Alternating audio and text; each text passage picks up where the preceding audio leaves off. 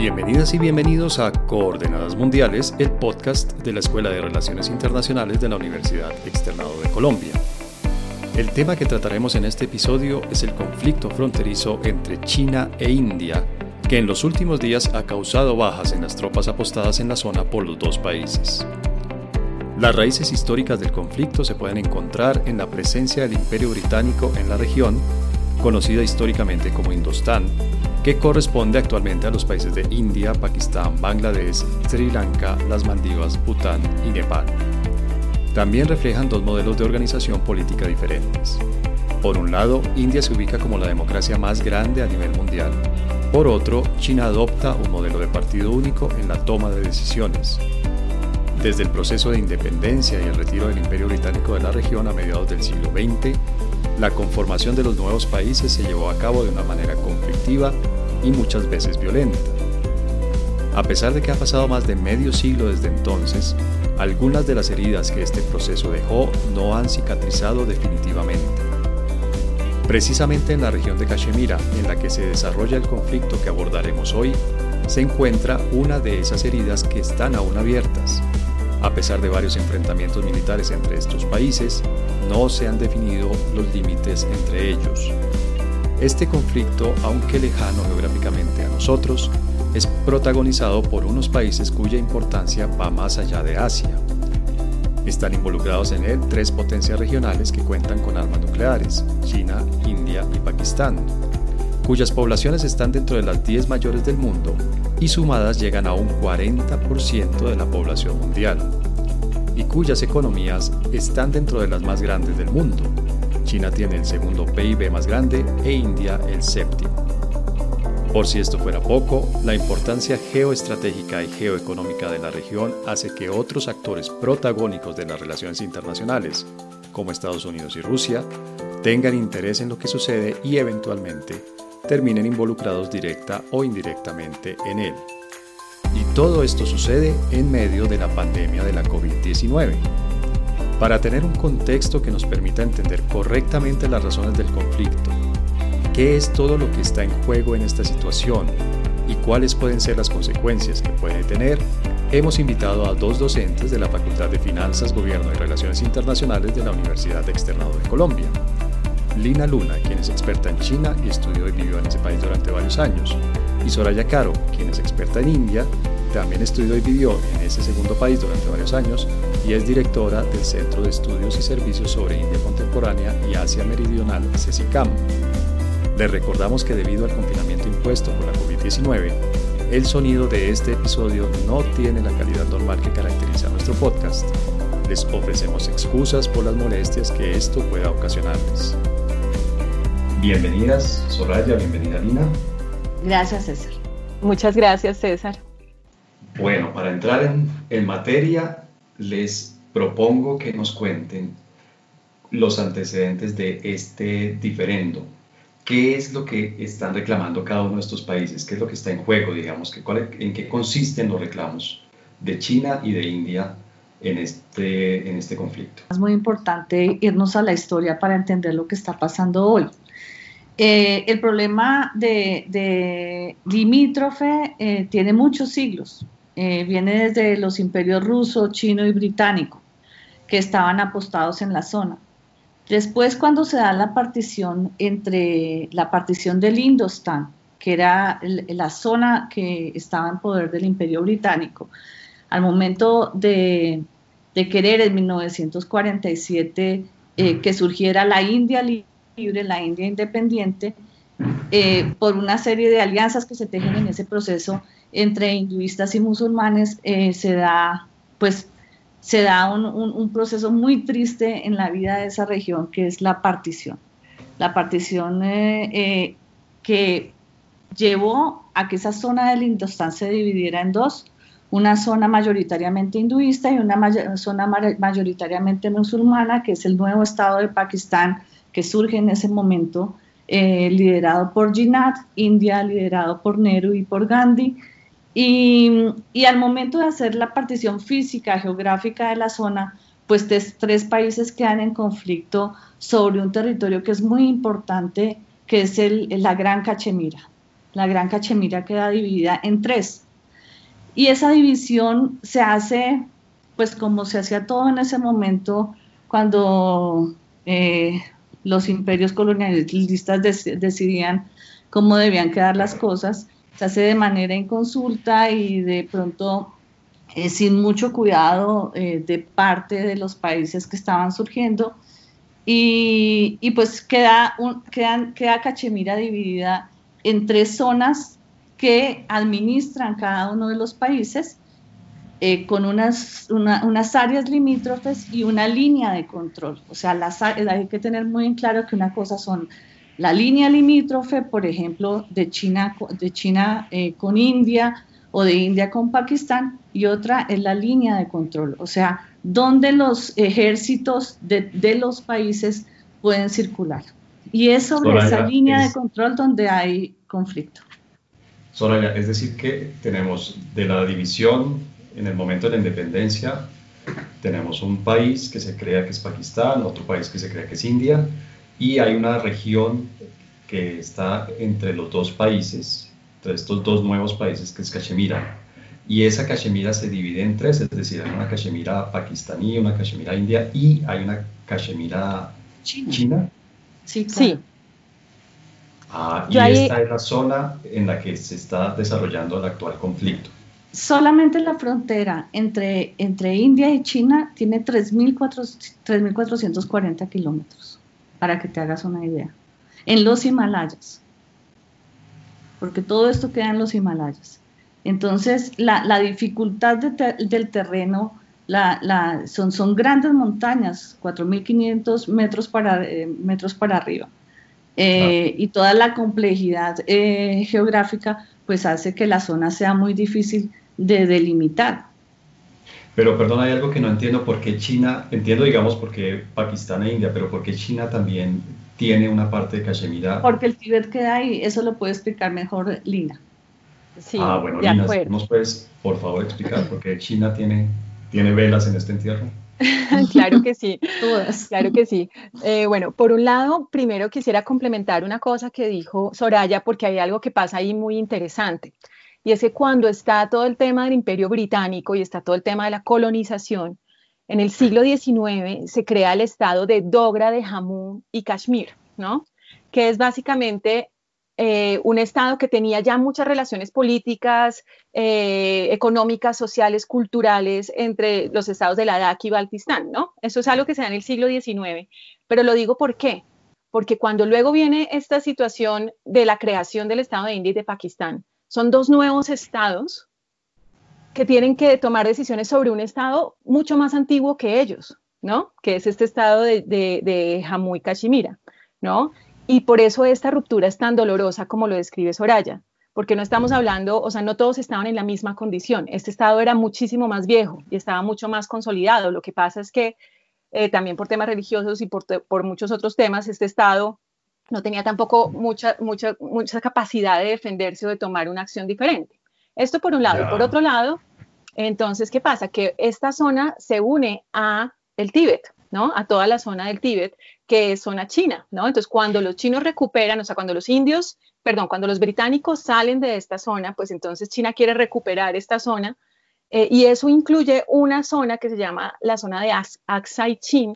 Y yo aquí les recomiendo a los que, a los que lo, lo, estén oyendo este programa que pongan ya un mapa, busquen el mapa para que lo vean, porque es más fácil sea, si les decimos los lugares se van a confundir, pero es más fácil si ven el mapa. Además, me, imagino que habrá lugares que tienen un nombre chino y su equivalente, eh, no sé, en, en, en, en hindi. exactamente. Exactamente. Bien, pero a ver si, si, si, me permiten hacer una pequeña síntesis, a ver si lo he entendido bien y, con eso ayudamos a complementar el ejercicio que están haciendo nuestros oyentes en el mapa en este momento.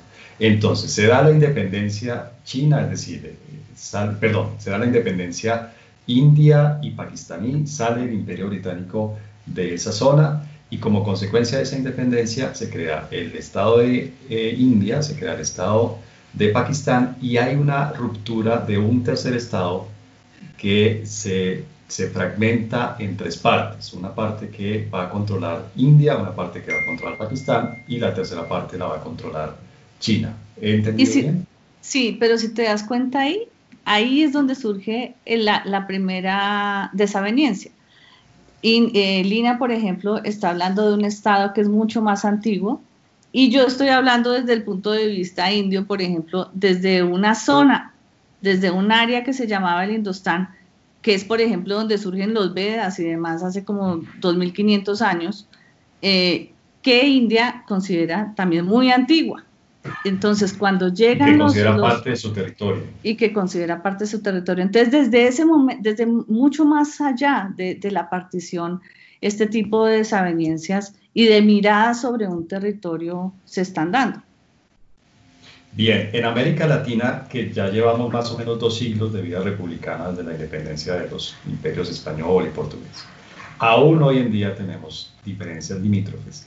¿Qué tan difícil ha sido marcar los límites entre India, Pakistán y China en esa zona? ¿Qué tan definitivos se ha logrado marcar la línea fronteriza o esto todavía es una línea punteada difusa? Es una línea, bueno, me permito yo decir la, postura desde acá. Es una línea punteada, ¿en qué sentido? Eh, obviamente India ha presentado mapas por ejemplo, en, el tema de China, donde dice, esta es la línea. Y obviamente China dice, no, esa no es la línea, la línea es otra. Entonces, realmente nunca han llegado a un acuerdo sobre un mapa de cuál sería la posibilidad del límite. Lo que sí han hecho es lo que nos hablaba Soraya al principio, que son la línea de, la línea de control actual, ¿sí? que es la que está hacia el lado chino, y la línea de control, que es la que está hacia el lado de Pakistán, que es como una especie de frontera administrativa que se crea mientras se negocia, es decir, está claro que esa línea no es definitiva tampoco, ¿sí? Que es mientras tanto, mientras llegan a un acuerdo. Pero como decía Soraya también... Tropas, hay tropas, es decir, la línea de control china, la, parte que controla China tiene tropas chinas, me imagino, tiene un control aduanero que lo hacen las autoridades chinas. Pues más o menos porque la zona, como decía Soraya, son montañas, o sea, es una zona muy difícil, o sea, no es tan fácil como abrir un camino poner un puesto de control, o sea, realmente es una zona muy, muy difícil. Incluso los soldados que tienen que estar en esa zona están enfrentados a condiciones climáticas impresionantes. Pero sí, tanto de la zona china como de la zona india, como de la zona pakistaní, las tres zonas eh, están de alguna manera con presencia de cada uno de estos tres estados tratando de proteger esas líneas. Pero parte del problema del que vamos a hablar hoy es hasta dónde entiende cada estado que es esa línea y hasta dónde entiende cada estado que puede controlar esa línea militarmente. Sí. Bien. Otra de las características, sí, hay otra de las, una característica que tiene eh, esa línea a la que está haciendo referencia Lina, eh, que divide eh, China e India, es que, mm, como les decía, son 3.440 kilómetros de frontera.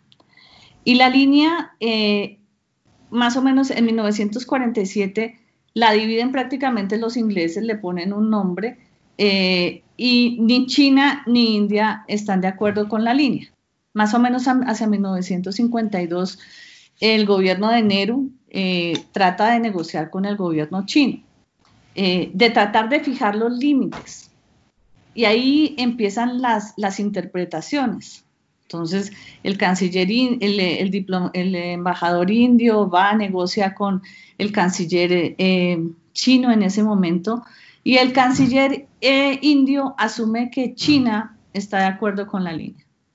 Y después en posteriores reuniones nunca más se vuelve a hablar sobre la definición de la línea de control, pero China definitivamente asume que esa no es su línea.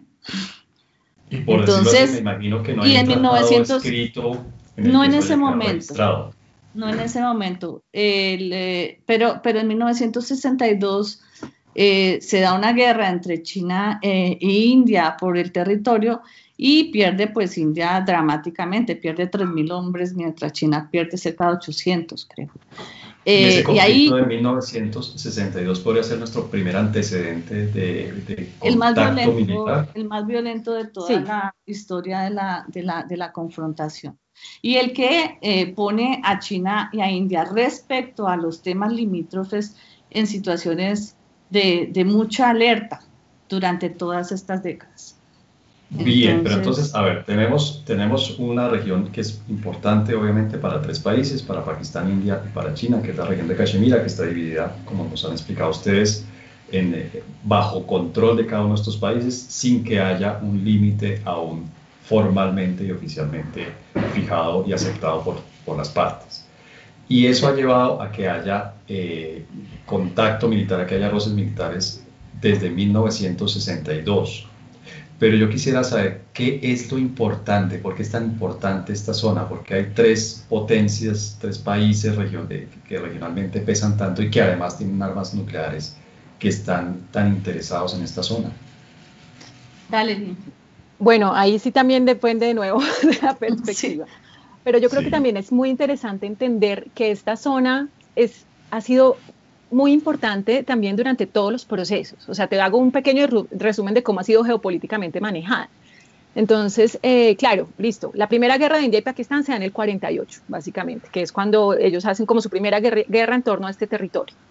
Eh, y luego, durante, mientras el 40, o sea, mientras entre 1949 y 1971, este estado específico del que te hablo, el de Jammu Kashmir, quedó dividido en la dinámica de la Guerra Fría. Y en esta dinámica de la Guerra Fría, Estados Unidos apoyaba a Pakistán y Rusia apoyaba a India, ¿sí?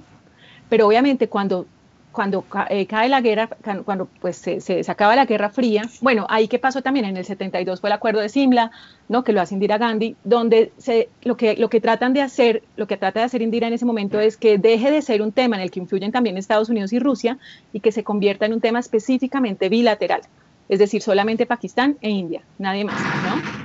Pero eh, en el 91, ya después de la caída del muro de Berlín y demás, pasa como la primavera cachemira, que es como un, intento de revolución que hay ahí para tratar de retomar el, control y eso hace que se, la soberanía india se vea afectada también. Cuando dices un intento de revolución, ¿es un movimiento interno o un movimiento interno, nacional? Sí, un movimiento nacional interno en Cachemira, pero pues no llegó muy lejos, como te digo, pero sí En la Cachemira India, en la Cachemira En la Cachemira India, tienes toda la razón, sí, en la Cachemira India, que obviamente pues iba a afectar. Entonces, ¿qué pasa? Se acaba la Guerra Fría, y entonces, aquí me corregirás o, tú después dirás la versión india, pero cuando se acaba la Guerra Fría, entonces India cambia el discurso y ahora se trata de un discurso más islamofóbico, ¿sí? Y para sumarse a ese discurso, entonces gana el apoyo de Estados Unidos, ¿cierto? Eh, al sumarse a ese discurso, que obviamente después del 9-11 y demás, pues ese discurso no, ya sabemos a dónde nos lleva, ¿no? Mientras que, ¿qué pasa? Que entonces la, la cercanía entre China y Pakistán comienza a ser más fuerte a partir de ese momento también, ¿no? Porque en ese momento también China todavía no sabe muy bien cómo, o sea, sabe que quiere ser amiga de Estados Unidos, pero también todavía tiene, o sea, están, en ciertos conflictos con, el tema. ¿Y qué pasa en esa zona? Básicamente esa zona determina todos los yacimientos de agua de la región, ¿sí? Estamos hablando que eh, no solo los yacimientos de agua, también está el tema del petróleo de Asia Central, ¿sí? De la, el petróleo, el gas, eh, los minerales, y ahora... Que, me imagino yo que si no está allí, quiero decir, bajo tierra, tiene que pasar por oleoductos, gasoductos, etcétera, Exactamente, exactamente. Y por último, y esto es algo más reciente, eh, con lo de la franja y la ruta de China, ¿no? lo que están haciendo es una conexión directa entre Xinjiang, que es la zona musulmana china, en el norte de China, noroccidente de China, y Pakistán. Entonces, si India, por ejemplo, tomara más poder sobre esta zona, tendría casi que vía directa a, Xinjiang, que es una zona problemática para China. ¿sí? Entonces, en términos geopolíticos, también para China es proteger su soberanía, en términos de que si, si, si cedo un centímetro en que entren por este lugar, pueden llegar más lejos y pueden afectarme realmente. ¿no? Entonces, ahí tenemos tanto temas geopolíticos como temas ideológicos temas religiosos, tenemos agua, tenemos gas, tenemos petróleo y tenemos proyectos de oleoductos gigantescos que todos tienen que pasar por esa zona. Tenemos un tema, una, zona que es muy importante por razones geopolíticas, de, temas de estrategia y de seguridad militar. Tenemos una zona que es importante por la política interna de cada uno de estos tres países y por la seguridad interna de cada uno de estos tres países. Y además, como si eso fuera insuficiente, tenemos una zona que es muy importante por temas geoeconómicos, porque es un, es un sitio donde nace el agua para que es muy importante obviamente para cualquier país, pero en este sitio sí que es importante los nacimientos de agua que irrigan a Pakistán, a India y a China, o una buena parte de sus territorios, y además porque hay yacimientos eh, minerales, y además porque hay, hay, paso por allí de productos, gasoductos y etc. Desde India, ¿cómo ven Soraya esta región? ¿Por qué es tan importante esta región para India? Pues, ahí, ahí nuevamente retomando un poco la descripción que hacía Lina de, cómo se ha venido administrando, yo creo que es importante otra vez que los oyentes vayan al mapa y vayan al mapa y entiendan, por ejemplo, que esa gran región de Cachemira que ahora está en manos de esos tres países, administrada por esos tres países, la parte que queda en India es eh, el único estado mayoritariamente musulmán de India. India es una, es una democracia multireligiosa. O sea, en India se ejercen todas las religiones. Hay 700 eh, millones de, de, hinduistas, hay cerca de 180 millones de musulmanes, muchos de los cuales están en Jammu y Cachemira. Y el estado de Jammu y Cachemira era, es eh, territorio indio el estado de Cachemira eh, pakistaní es otra cosa, pero obviamente la cercanía religiosa, particularmente de la zona india que se llama Cachemira, no Jammu, porque Jammu es mayoritariamente hinduista, eh, eh, en esa zona es donde surge ese rebrote que, que, Lina llama como una primavera en, en, Cachemira. por supuesto, porque hay grupos que son comunalistas, el comunalismo en Asia significa grupos que eh, por desavenencias religiosas, ideológicas o políticas particularmente eh, quieren la decisión del país. Y hay otra zona en, la gran, en la Gran Cachemira que se llama Ladakh, que es la que en este momento sufre el conflicto, que es parte del territorio indio. Entonces, en ese orden de ideas es muy importante saber qué es lo que hay ahí. Hay una cantidad de gente también de mayoritariamente musulmana. Entonces, no es porque India sea antimusulmana. Pues puede que un gobierno lo sea, pero no porque India eh, como nación, eh, después de, convivir con tantas religiones, eh, sea islamofóbica. Entonces, pero eso también ha podido cambiar en los últimos años con el gobierno de Mori, ¿no? Pues eso cambia en los últimos años, cambia la política. Como nacionalista e hinduista, ¿no? Sí, cambia la política, cambia la política porque hay, pero eso ya es otro tema, es un tema religioso y secular, el, el, el grado de secularismo en un país multireligioso.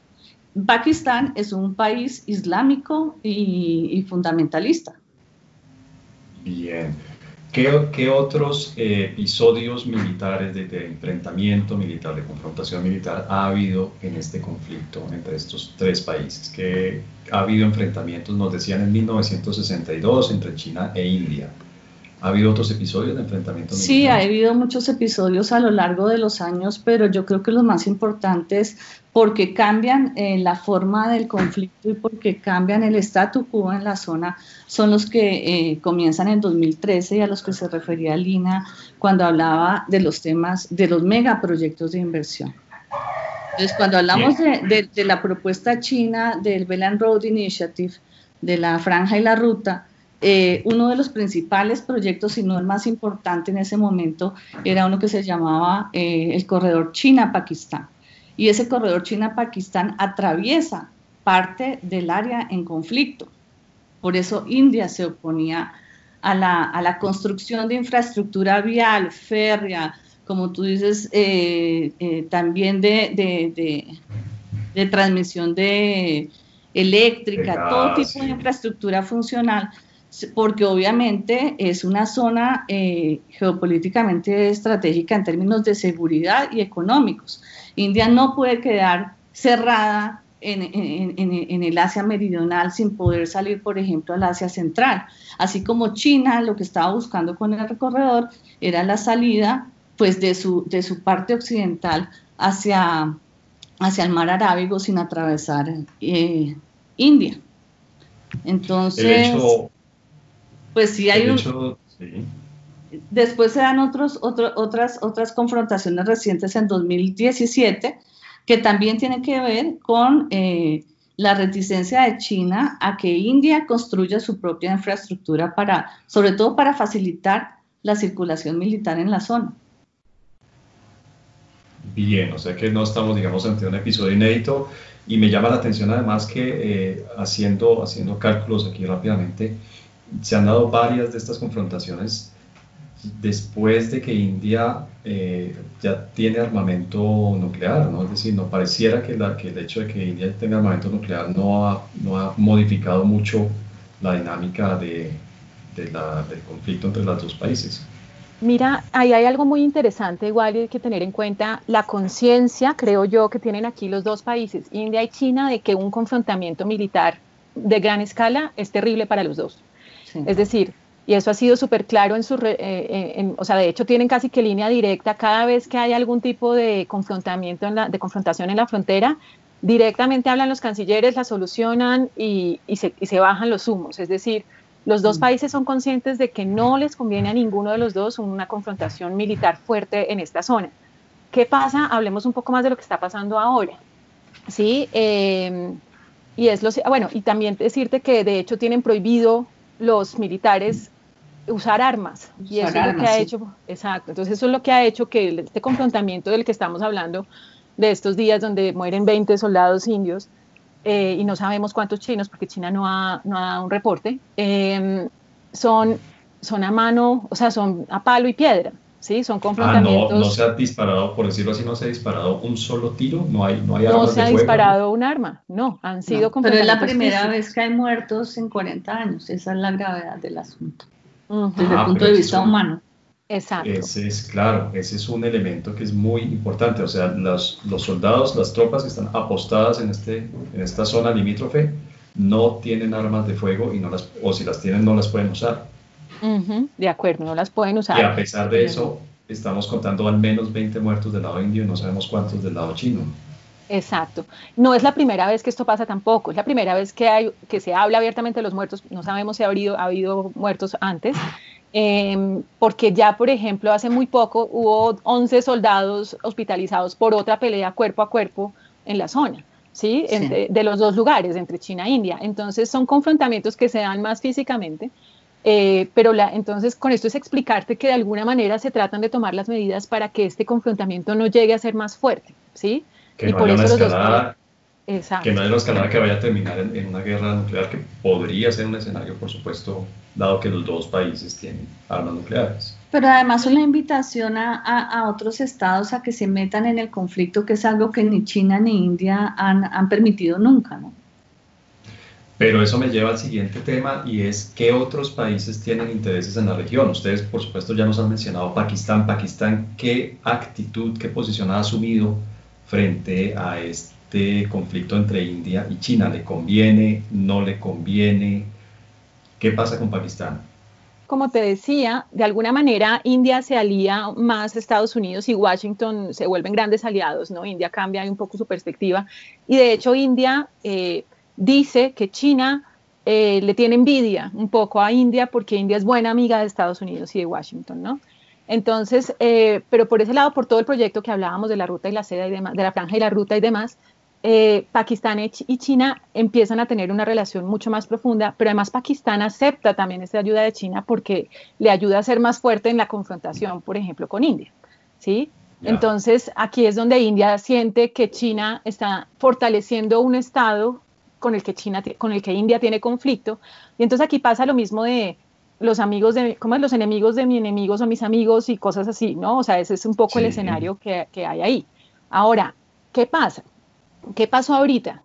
Eh, India, el, eso fue el 5 de agosto de 2019, decide de manera unilateral acabar con los dos pueblos, ¿no? el, de, el de Jammu y el de Kashmira, y volverlos dos estados, ¿cómo se, cómo se dice? Union, States, como lo estarían diciendo en español, como dos, dos estados unidos a India, ¿sí? Y lo hace de forma, eh, pues hasta donde yo tengo entendido, bastante como unilateral. Este o sea, anexa, anexa formalmente, políticamente, estos territorios a su, a su país. A mí me parece que el lenguaje autonomía. No, es, claro. Sí, o sea, por eso te, ahorita explícalo más internamente, no sé, internamente claramente no, no lo conozco tanto, pero reduce la autonomía, o sea, ya no son autónomos, sino que son dos Estados Unidos a India, ¿sí? O sea, se les cambia la forma y se separan, Jammu y, y, y Kashmir. Y obviamente China, ¿qué ve en esto? O sea, como te decía, por otro lado, China está construyendo eh, esta, conexión China-Pakistán y, y, ahí también se han presentado ataques terroristas en la zona, ¿sí? Para destruir la infraestructura que está, conociendo, eh, eh, que está, em, que está construyendo, China. Eh, obviamente hay quienes dicen que es India, que es Pakistán, sí, o sea, no, sí, pues con el, con el terrorismo siempre tendremos la duda de finalmente quién. El caso es que eso ha hecho que China, a su vez, lleve más presencia militar a la zona, ¿sí? Para estar pendiente de controlar y proteger la infraestructura que está construyendo, ¿sí? Entonces, ¿qué pasa? India, hasta ahora, nunca ha llevado el ejército literalmente hasta la frontera de la línea de control, ¿sí? de control actual, que es la que la separa ellos dos. En cambio, China cada vez ha, llevado más ejército a esta zona por esta situación que te digo. Y entonces cuando India en agosto del 2019 hace este tema interno, que India lo pone como un tema interno, obviamente muchos países, no solamente China, dicen, esto no es tan interno, es un tema más, o sea, esto significa que India ahora quiere llegar, lo que nos contaba India, lo que nos, costaba, nos, nos contaba Soraya, ahora quiere llevar ejército, quiere llevar más cosas, y entonces eso generó mucha más desestabilidad en la zona, ¿sí? Pero como te digo, igual eh, la postura china en este sentido ha sido, pues que no, que todo se puede negociar y que la idea es que todo vamos a hablarlo y no vamos a llegar a una confrontación directa. Pero estas son las cosas que están sucediendo que hacen que, que, que ahorita la zona se haya reactivado, digamos, su desestabilidad. Soraya, tú que conoces la, política interna eh, India, perdón, y que también conoces obviamente las relaciones internacionales de India, me imagino que de, uno de los primeros renglones de importancia lo ocupa Pakistán. Tú sabes Pakistán, ¿nos puedes explicar Pakistán qué actitud ha tomado frente a estos roces entre India y China? Pues mira, a mí me parece muy importante primero aclarar que la aproximación de India a Estados Unidos eh, se da solamente más o menos hacia 1990. Cuando en 1985, a, mediados de los, de los 80, acaba el muro de, de, Berlín y, la, la, URSS. Y la URSS era el aliado estratégico de India. Entonces no podría tener aproximación con Estados Unidos. Al contrario, India estaba eh, se, había, se había aislado, se había aislado de Occidente hasta ese momento con Indira Gandhi y Rajiv Gandhi. Eh, eran eh, todo el, sistema económico, el sistema político era, tomaba muchos elementos de la, del sistema socialista. Hasta los 90 empieza la aproximación, claro, empieza la aproximación a, a Estados Unidos y empieza la aproximación no, a Estados Unidos, a Occidente y al sudeste asiático porque necesita eh, volver a revivir su mercado después de, la caída del muro y pues de, la, Guerra Fría. Pero además, eh, eh, esto por un lado, y por el otro, el tema de la India es una unión de estados, por eso se llama la Unión de Estados de la India. Y uno de los estados era ya muy Cachimira y sigue siendo. Lo que pasa es que en la constitución política de la India, teniendo en cuenta, en cuenta el conflicto con Pakistán y con, y con China, se decide darle un estatus especial a esa zona de Jammu, Cachemira y Ladakh después de 1947, porque es que la política internacional evoluciona, el mundo evoluciona, las condiciones de 1950 y 1985 no son las mismas de después de la pandemia, por ejemplo. O, de, o, de, o de la, del momento previo a la pandemia, cuando hay una, una, abiertamente una reorganización de los poderes. Entonces, pues obviamente India no puede seguir manteniendo la misma organización y decide que su constitución va a cambiar en torno a lo que significa Jammu y Cachemira, que ya no pueden seguir manteniendo una administración independiente. Jammu y Cachemira siempre ha estado representada en el Parlamento indio y muy bien representada. Entonces, no es que haya anexado eh, sin consulta un territorio que no le correspondía. En lo que le corresponde a Cachemira, ella lo que hace es quitarle el estatus especial e integrarlo plenamente a la Unión. ¿Qué pasaba, por ejemplo, en Cachemira? Que si yo era una persona de Delhi no podía comprar territorios en Cachemira. Ese era uno de los principales efectos de la, de la administración particular que había sobre, sobre esa región. Entonces, Pero sí había una disminución de la autonomía que tenían estos estados. Pues claro, porque es que finalmente es como si tú le das autonomía a San Andrés y Providencia por un tiempo, pero decides finalmente que no, que es parte de Colombia. y que se va a regir de acuerdo a cómo se ríe y se va a beneficiar además de toda la, infraestructura y la, la, institucionalidad del gobierno indio. Porque, como ustedes saben, por todas las noticias que hemos venido oyendo a lo largo de nuestra vida, pues siempre en Cachemira ha habido movimientos terroristas y separatistas. ¿Podemos descartar que este conflicto escale militarmente? Estados Unidos y Rusia tienen alguna, algunos intereses en este conflicto, lo están mirando desde lejos, pueden ver afectados sus intereses en la región. Como te digo, lo que es evidente es, como lo he dicho antes, es que los dos países no quieren escalar el conflicto, ¿sí? Eh, de hecho, eh, inmediatamente se reunieron, han bajado el asunto. De hecho, China no ha hecho ninguna ningún tipo de manifestación, más allá de decir sí, hubo este enfrentamiento, pero no le ha dado ninguna trascendencia mayor eh, al tema. Precisamente esa es su postura, esa es su manera de manejarlo, de decirlo, dejamos, si no, le vamos, no vamos a escalar este conflicto. Eh, entonces yo creería que no haya un escalamiento militar más grande. En términos de Estados Unidos, sí lo está utilizando, obviamente, eh, eh, o sea, sumándolo a la pandemia, sumándolo a la crisis económica, sumándolo a todo, este tipo de cosas le caen como anillo al dedo para seguir diciendo pues que China es terrible y que qué cosas tan horribles. Y por el lado, la posición de Rusia ha sido decir que confían que van a mantenerlo bien, que es una situación preocupante, pero no se ha ido en contra ni a favor de nadie, simplemente ha dicho confío en que lo van a manejar y que no vamos a llevar esto a un lugar más adelante. Eso es lo que, lo que se ha visto. Bien, y Soraya, ¿tú cómo ves, cómo ves la posibilidad de que haya un escalamiento? igual, yo, igual que Lina, es que no, no es posible que haya un escalamiento porque, porque es la región, una región que alberga 40% de la población del mundo la que se va a ver afectada en primer lugar, pero además China e India tienen unos intereses importantísimos en la esfera económica y en otras esferas, por ejemplo en la migratoria, que no es posible dejar de lado por esa confrontación. El tema sí de los corredores económicos, pues algo, es algo que los dos, incluso en, lo, en que los dos han venido trabajando, pues que tienen que, que, tratar de, solucionar. Yo no creería que... Y son competidores en ese, en ese campo, ¿no? Son competidores y aliados. ¿Y tú crees que...? Depende de la zona y, y, del área. Y del área, sí. Me refiero económicamente son aliados, pero, pero en términos ya de la construcción específica son más competidores según la zona. O sea, pueden, ser socios eh, económicos, pero son rivales, digamos, en temas políticos y en temas territoriales. Sobre todo ejercicio de poder en la zona. Bien, Soraya, ¿y tú ves que esto puede llevar a que India y Estados Unidos se acerquen aún más? No necesariamente.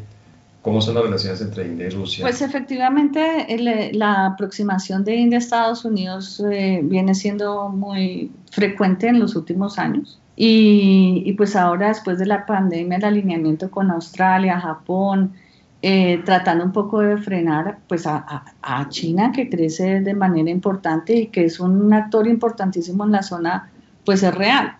Eh, y el, no solamente China e India, sino el mundo entero está tratando de mirar para dónde va.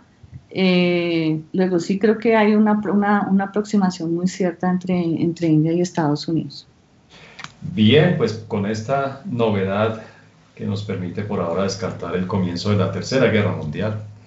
Les agradezco mucho, en serio, les agradezco mucho a las dos profesoras de la Facultad de Finanzas, Gobierno y Relaciones Internacionales que nos hayan explicado, nos hayan dado contexto geográfico, histórico, político de este conflicto que, que por supuesto está lejos geográficamente, pero que indudablemente nos podría llegar a afectar a nosotros como a muchas regiones del mundo por la importancia que tienen los países que están involucrados en el conflicto. Soraya, muchas gracias por habernos acompañado y obviamente por haber aportado tu conocimiento de India y de, esta región, de esta parte de Asia. Lina, a ti también, por supuesto, muchas gracias por habernos aportado la perspectiva china y también las luces que nos diste históricas y geográficas de esta área. Y por supuesto, pues a la gente que nos escucha, gracias por escucharnos y los invitamos a dejar sus preguntas y sus comentarios en nuestro blog y, a nuestro podcast. Soraya Lina, muchas, muchas gracias. No, a ti César, muchas gracias. Muchas gracias César, a ti y a todos los oyentes. Gracias. Tú también cuídate Soraya, un placer. Un placer, cuídense mucho.